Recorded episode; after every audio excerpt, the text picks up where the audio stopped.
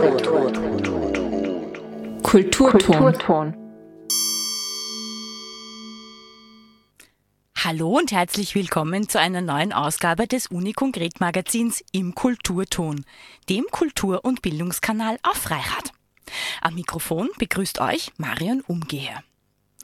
Die heutige Sendung steht ganz im Zeichen der Nachhaltigkeit. Der erste Beitrag beschäftigt sich mit den Fischen in unseren Gewässern. Denn die Tiroler Esche ist akut vom Aussterben bedroht. Der zweite Beitrag gibt dann einen Einblick in die Frage, wenn wir an die globale Erderwärmung und an die Zerstörung von Ökosystemen denken. Welche rechtlichen Lösungen könnte es da geben? Und live zu Gast ist heute Professor Felicitas Hillmann. Sie ist Stadtforscherin in Berlin und kommt am 27. April nach Innsbruck. Im Innsbrucker Rathaus wird sie über die Solidarität und die nachhaltige Entwicklung von Städten sprechen. Einen Vorgeschmack auf ihren Vortrag gibt es heute schon.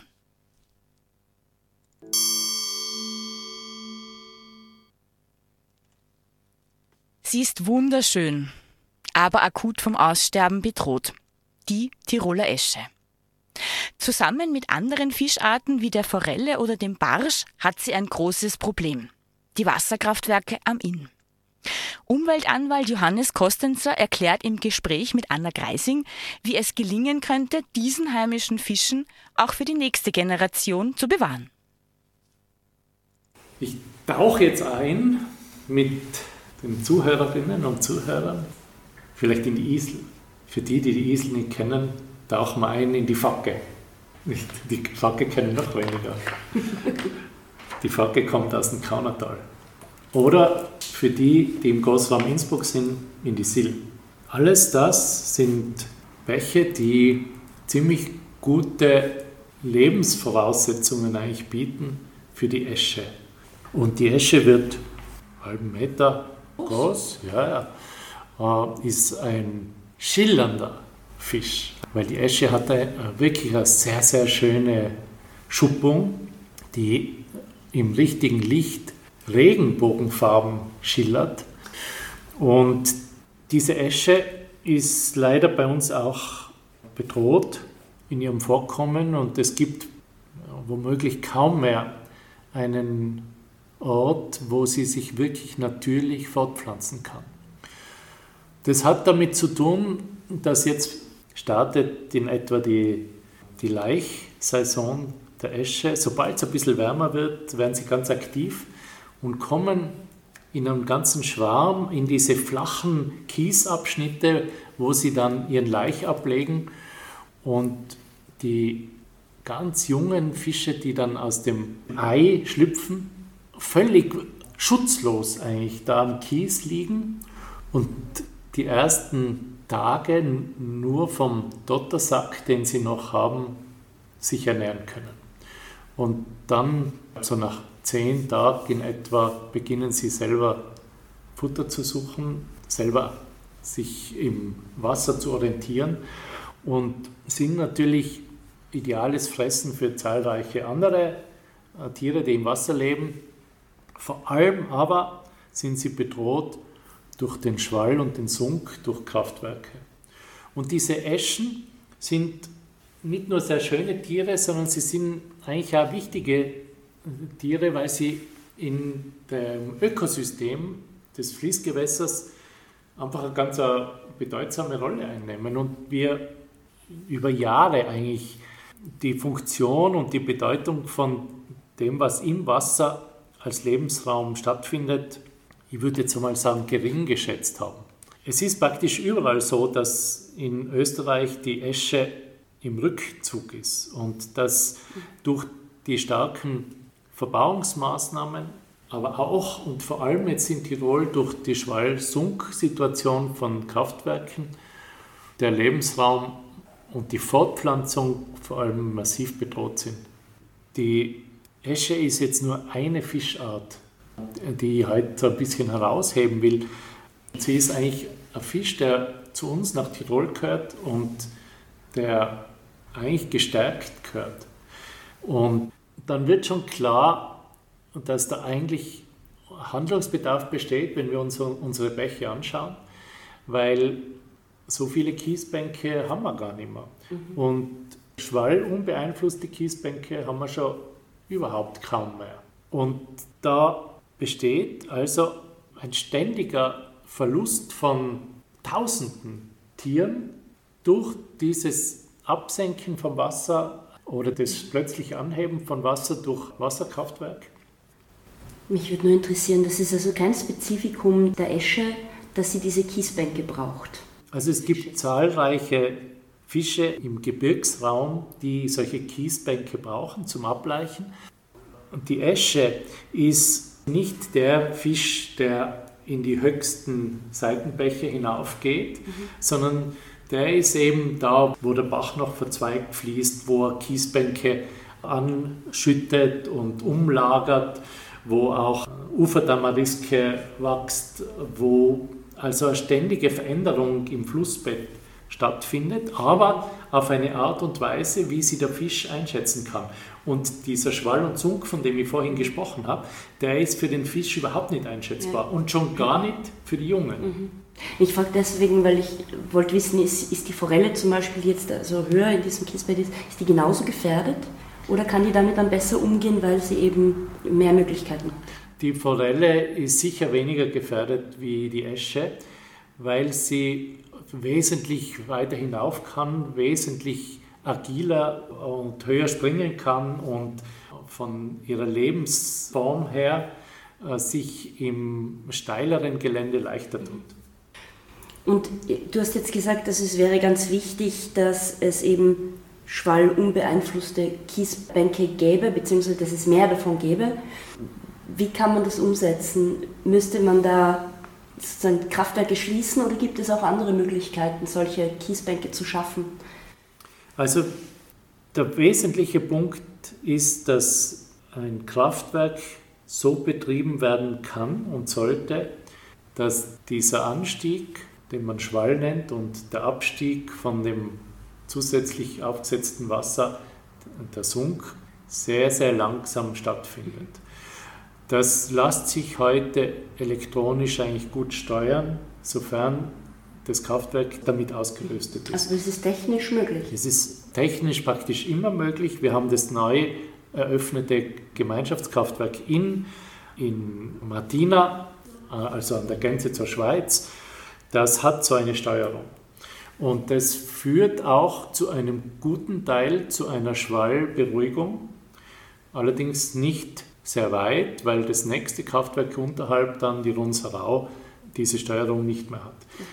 Und es braucht nicht nur die Steuerung, sondern es braucht auch den Willen der Kraftwerksbetreiber, diesen Schwall und Zunk so zu steuern, dass er für die Fische freundlich ist. Das müsste gesetzlich reglementiert werden, dass solche Kraftwerke nicht mehr gebaut werden, die das nicht können und dass die anderen vielleicht aufgerüstet werden, wenn das, wenn das geht. Ja, das wäre notwendig. Wir sehen gerade, dass das ein großes, ich sage mal, Hickhack ist, weil ein langsameres Anfahren oder Enden bedeutet immer eine gewisse wirtschaftliche Einschränkung. Mhm. Und letztlich geht es ums Geld. Ist ein Verlust der, der Stromerzeugung? Ein gewisser Verlust der Stromerzeugung ist, wenn ich langsamer da anfahre. Und äh, für mich ist es so wichtig, dass wir diesen Respekt vor anderen Lebensformen verinnerlichen. Dass uns deutlich wird, dass wir eine Spezies sind, ja, der Mensch, und er soll seinen Platz haben bei uns am Planeten, aber er ist eben eine. Und das ist eine Respektfrage auch, wie wir mit diesen anderen Lebensformen umgehen. Mhm. Sei es jetzt die Esche, sei es das Braunkehlchen, sei es zahllose andere Arten, wo wir einfach unseren Machtanspruch, dass wir das Sagen haben, stark relativieren müssen. Das war ein Beitrag von Anna Greising im Gespräch mit dem Tiroler Umweltanwalt Johannes Kostenzer über die Gefährdung unserer heimischen Fischarten durch Wasserkraftwerke.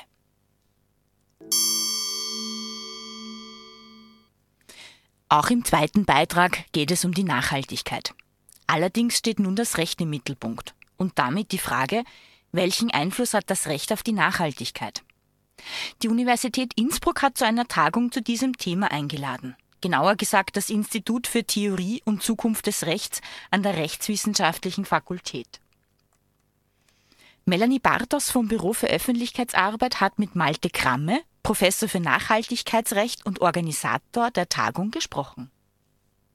Herr Professor Kramme, wir unterhalten uns hier am Rande der Tagung Nachhaltigkeit im Spiegel des Rechts. Äh, das ist eine Tagung, die zum ersten Mal in dieser Form stattfindet, vor allem zum ersten Mal als Tagung, die von Ihrem Institut für Theorie und Zukunft des Rechts abgehalten wird. Also die erste Tagung widmet sich ganz dem Thema Nachhaltigkeit. Warum? Also das hat mehrere Gründe. Einmal eben weil äh, meine Professur eben auf dieses Thema zugeschnitten ist. Also das ist eben eine Professur für das Recht der Technik, Mobilität und Nachhaltigkeit.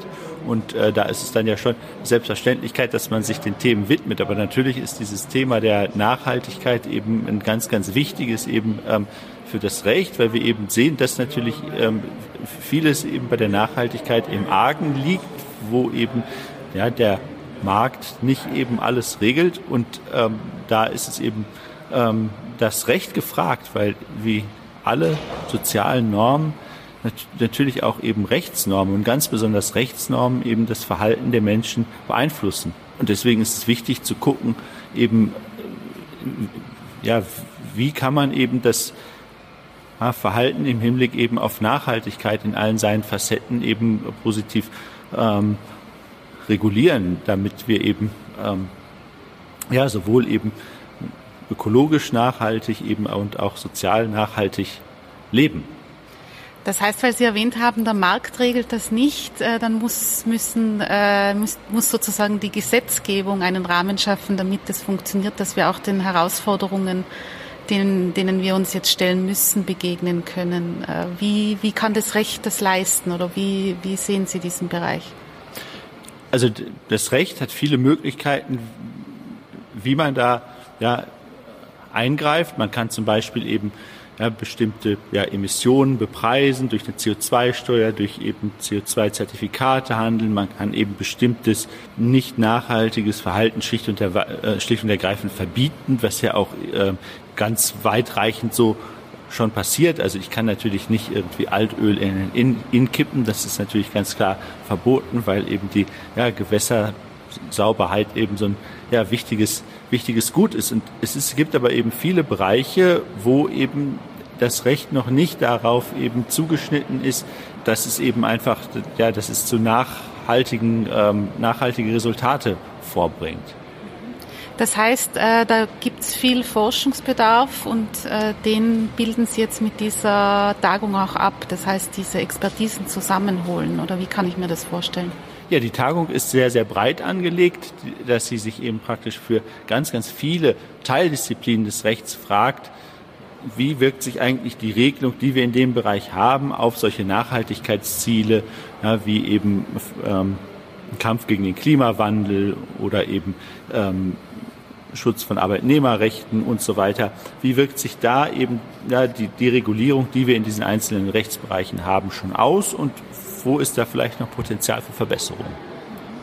Sie haben die Tagung heute Vormittag mit der Keynote der ehemaligen äh, Leiterin des Sekretariats des Weltklimarats, Frau Renate Christ, eröffnet. Da ging es um Klimaschutz und Nachhaltigkeit, äh, so als Unterlage für die weiteren Fachdiskussionen auch sozusagen. Wird das Recht uns äh, retten sozusagen in der Frage auch um die vom Weltklimarat ja auch postulierten 1,5 Grad zumindest noch zu erreichen? Kann das Recht äh, den Rahmen dafür schaffen, dass das möglich ist? Also die Gestaltung des Rechts hängt ja eben immer von dem ja, Parlamentsentscheidung ab und eben letztlich äh, von der Bevölkerungsmehrheit, die eben ihren Willen in Wahlen ausdrückt. Und deswegen muss der politische Wille da sein, eben diese rechtlichen Rahmenbedingungen dann zu setzen. Und das Recht ist vor allen Dingen eben dann auch in dem Bereich ja ein Instrument zur ähm, Gestaltung, zur Umsetzung politischer Entscheidungen. Und, und ähm, dieser Wille, das 1,5 Grad Ziel auch tatsächlich zu erreichen, der zeigt sich eben noch nicht in allen entsprechenden politischen Entscheidungen. Und da ist eben noch ein Weg zu gehen. Wie ist denn das äh, einzuschätzen jetzt in äh, Ihrer Disziplin oder in den Rechtswissenschaften generell, das Thema Nachhaltigkeit? Ist es etwas, äh, was eine sich als eigene Disziplin innerhalb der Rechtswissenschaften gerade etabliert oder vielleicht schon etabliert hat. Können Sie uns da so ein bisschen einen Einblick in das Feld geben? Wie kann man sich das vorstellen als Laien? Also man kann es vielleicht bezeichnen so als typische Querschnittsmaterie, mit denen es, man es manchmal zu tun hat. Also um eine Fragestellung, ja, die man eben sich für viele also typischerweise althergebrachte äh, Teilrechtsgebiete stellen kann. Und das ist das, was wir bei der Tagung hier vorhaben, dass wir uns eben fragen, ne, was bedeutet eben ja, Nachhaltigkeit eben fürs Verfassungsrecht. Da haben wir eben den, einen Vortrag heute gehört, ja, in dem die Entscheidung des deutschen Bundesverfassungsgerichts aus dem letzten Jahr erläutert wurde, ähm, dass eben ähm, die Grundrechte, die Freiheitsrechte der künftigen Generationen zu wahren sind, indem wir eben jetzt was gegen den Klimawandel unternehmen, damit eben nicht ganz später ganz drastische Maßnahmen ergriffen werden müssen. Wir haben aber das gleiche, ähm, also Nachhaltigkeitsfragestellungen eben auch ähm, im Zivilrecht, im Unternehmensrecht. Ja, also ähm, wie muss eben Unternehmenspolitik gestaltet sein, damit sie Nachhaltigkeit, damit sie nachhaltig ist? Wie sind eben nachhaltige Investitionsentscheidungen? Ähm, und so kann man sich eben diese Frage der Nachhaltigkeit eben in, eigentlich in allen, ähm, für alle Rechtsgebiete stellen. Ein interessantes Feld ist auch im Bereich der sozialen Nachhaltigkeit jetzt ähm, Gesetzgebungsinitiativen in einigen europäischen Ländern wie Frankreich und Deutschland. Aber es gibt auch schon einen ähm, Vorschlag für eine EU-Richtlinie, wo es darum geht, eben, dass Unternehmen dazu verpflichtet werden, hinzuschauen, zu welchen Menschenrechtsverletzungen oder eben Umweltschädigungen es in ihren Lieferketten kommen kann. Und dass eben da dann ja eine Facette der sozialen Nachhaltigkeit und eben ähm, der ähm, der ökologischen Nachhaltigkeit eben, die wir dann da eben in zivilrechtlichen, unternehmensrechtlichen ähm, Bereichen des Rechts haben die Behandlung der Klimakrise sozusagen als Menschheit, wenn es dann um Klimakrise und Wissenschaft geht, dann ist es oft sehr stark in den Naturwissenschaften verortet. Äh, wenn ich Sie richtig verstehe, und ich glaube, das zeigt die Tagung in dem Sinn dann auch heute, ist Klimakrise längst auch was, was in den Rechtswissenschaften äh, ein ganz wesentlicher Teil der Forschungsarbeit ist. Ja, wenn man sich darüber nachdenkt, welche Rolle die Nachhaltigkeit fürs Recht hat, dann geht es vor allen Dingen das, darum, dass man eine Folgenbetrachtung vornimmt. Ja, also welche Folgen bestimmte ja, Bereiche der Regulierung oder eben auch Nichtregulierung haben werden. Und da muss man natürlich eben ähm, auf die Expertise der Naturwissenschaften zurückgreifen, die eben ähm, nur einem sagen können, eben welche Folgen tatsächlich ne, in, in bestimmten Szenarien eintreten. Also hier ist praktisch eine Kooperation ähm, zwischen den einzelnen Wissenschaftsdisziplinen gefragt und eben eine, eine Zusammenarbeit gefragt. Das war Melanie Bartos vom Kommunikationsteam der Uni Innsbruck im Gespräch mit Professor Malte Kramme im Rahmen der Tagung Nachhaltigkeit im Spiegel des Rechts. Mehr Infos dazu gibt es unter www.uibk.ac.at slash Zukunftsrecht.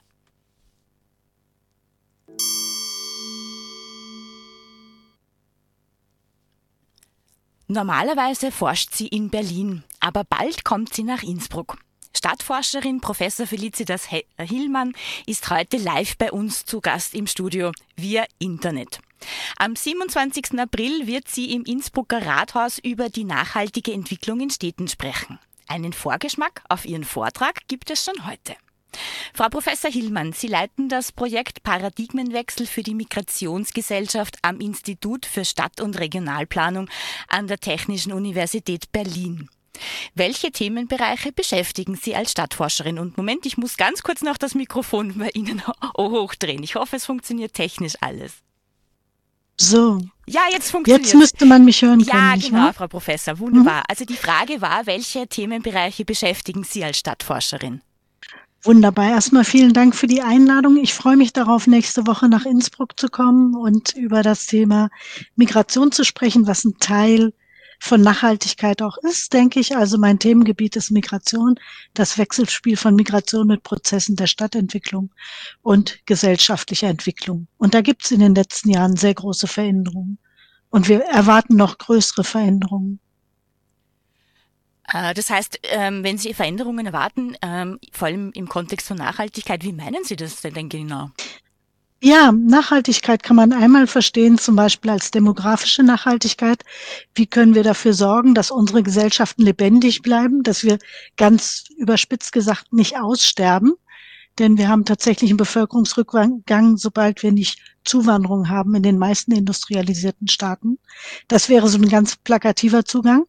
Andererseits Nachhaltigkeit, und da war eben ja auch die Rede oder die Sprache von, ähm, die Städte haben eine neue Rolle in der ganzen Nachhaltigkeitspolitik, indem sie zum Beispiel die SDGs, also die globalen Entwicklungsziele, umsetzen sollen. Das heißt, sie implementieren etwas, was auf nationaler und internationaler Ebene verhandelt wird. Und das sehen wir jetzt immer stärker. Also diese globalen Themen, die runtergebrochen werden, das sind Klimapolitiken. Das ist aber auch die Bearbeitung von Migration. Und darum wird es in der nächsten Woche auch gehen. Die Städte haben schon immer durch Migration gelebt. Sie sind durch Zuwanderung entstanden. Das ist nichts Neues. Dieses Sortieren von Migration, das gab es immer. Aber wir sehen jetzt eine qualitative Veränderung und über die möchte ich sprechen. Also sind Städte, kann man sagen, sehr attraktiv für Zuwanderer, oder?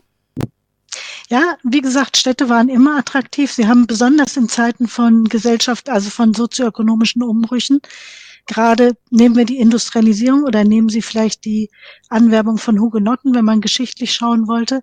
Da hat, haben viele Städte Kolonien geschaffen für die neuen Zuwanderer.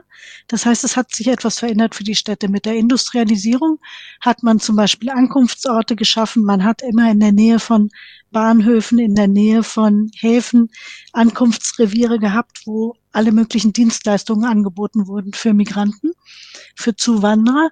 Später haben viele Städte versucht, das in den Griff zu bekommen, weil sich das so zum Teil eben sehr stark informell entwickelt hat. Es gab Krankheiten, Seuchen. Man hat dann wieder versucht, von sozialstaatlicher Seite das stärker in den Griff zu bekommen. So spielt sich das heute auch noch ab. Das heißt, für die Städte bedeutet Migration immer eine Veränderung. Es gibt äh, Ankunftsquartiere, es gibt Prozess des Sortierens. Städte sind, und dazu zurück zu Ihrer Frage, sind attraktiv für Zuwanderer, ja. Das Stadtwachstum, was wir sehen, ist ungebremst. Es ist sogar schneller geworden seit den 50er Jahren. Man erwartet das im Jahr 2050, was übrigens auch das Jahr der Peak Population weltweit sein soll, nach den Prognosen, die wir haben. Das heißt, der Höhepunkt der Bevölkerungsentwicklung weltweit. Wir sehen da ungefähr 66 Prozent der Weltbevölkerung, das ist eine UN-Schätzung, in den Städten. Und ähm, das ist ein Trend, den wir seit den 50er, 60er Jahren ungebremst haben. Die Städte sind attraktiv, weil sie vielfach Bildungsinstitutionen haben. Das heißt, sie bieten eine Möglichkeit, um sich ähm, mit den nötigen, äh, mit der nötigen Ausbildung vorzusehen. Sie bieten Arbeitsmöglichkeiten für viele Menschen. Sie bieten Möglichkeiten des Austauschs und sie sind attraktiv, weil oft schon viele äh, Menschen aus der gleichen Gruppe dort leben. Da kann man hingehen, da hat man Anknüpfungspunkte.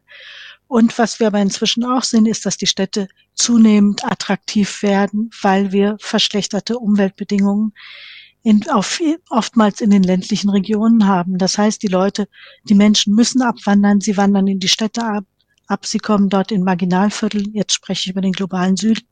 Das heißt, der Druck auf die Städte wird größer.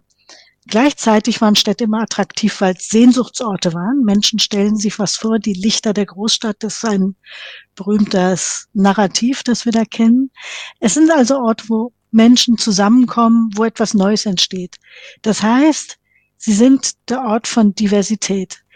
Wir sehen also neben dem, was ich eben sagte, einer Zunahme des Städtewachstums. Wir sehen auch, dass die Menschen mobiler werden, dass wir uns alle mehr bewegen. Also wenn Sie an Ihre Elterngeneration denken oder an Ihre Großeltern, mhm. die waren weniger unterwegs als wir. Und damit kommen Fragen der Stadtentwicklung ganz direkt zusammen mit veränderten Migrations- und Mobilitätsmustern, mit Nachhaltigkeit eben auch, ne? weil das ist ein Ressourcenfresser. Mobilität ist immer ressourcenintensiv. Also ähm, was hat sich mhm. da jetzt genau verändert? Sie haben jetzt doch ähm, einen sehr großen Bogen gespannt von den 1950er ja. Jahren auf äh, 2050, das sind 100 Jahre. Absolut, absolut, weil diese Entwicklungen gehen ja nicht, die gehen äh, nur in der Rückschau ähm, so schnell vonstatten. Ähm, was wir sehen ist, was sich verändert für die Städte, was wir jetzt konkret sehen können, nachdem das lange unterm Radar lief, ist, dass die Städte mit zwei großen Paradoxien umgehen müssen. Sie bleiben wenn ich mal bei dieser Logik des Sortierens bleibe, die Städte müssen ja weiter dafür sorgen, dass die Menschen, die in die Städte kommen, sozial ähm, mit sozialen Infrastrukturen versorgt werden können. Das heißt, sie müssen mit denen umgehen, die kommen. Die Städte sind eben nicht Unternehmen, die Leute auswählen können, einstellen, wieder entlassen, sondern sie müssen mit allen Menschen, die kommen, sich irgendwie arrangieren und dafür sorgen. Äh, das heißt, sie sind weiter Ankunftsorte. Sie müssen aber auch versuchen, selber eine Steuerung hinzubekommen, also Politiken für Migration zu machen, weil sie sonst kaum Einflussmöglichkeiten haben. Alle Migrationspolitiken sind nationales Recht. Das heißt, die Städte sind nachgelagert in der Entscheidungsfindung.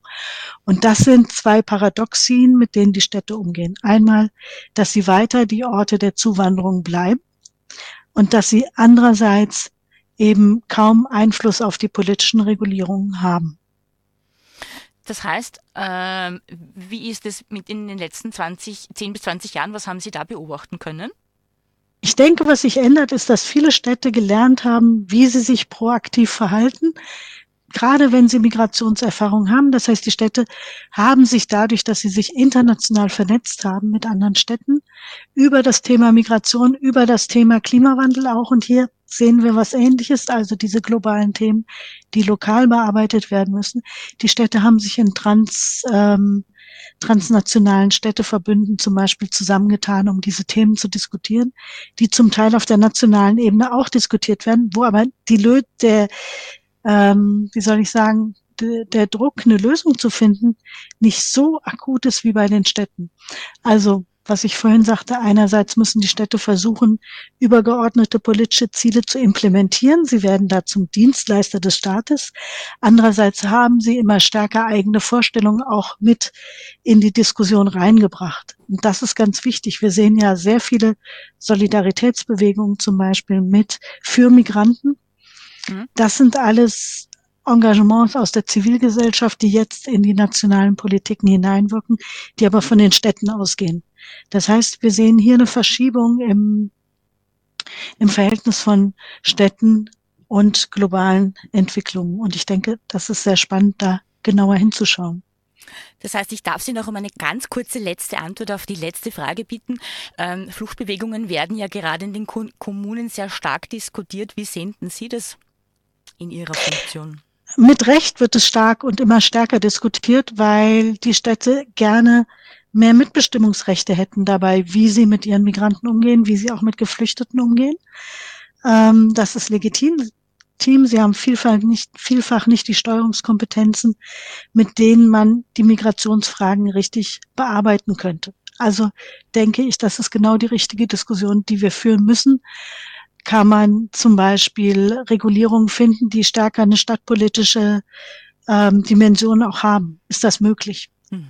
Das Wunderbar, danke Frau Professor Hillmann. Es tut mir leid, wir haben leider nur eine begrenzte Sendezeit. Es war sehr, sehr interessant mit Ihnen zu sprechen und es ist hoffentlich ein guter Vorgeschmack für alle Innsbruckerinnen und Innsbrucker am 27. April, wie gesagt, ins Innsbrucker Rathaus zu kommen. Ab 17.30 Uhr geht's los und der Eintritt ist frei. Eine Anmeldung ist erbeten bei Nicola Köfler unter E-Mail nicola.köfler.magibk.ac.at.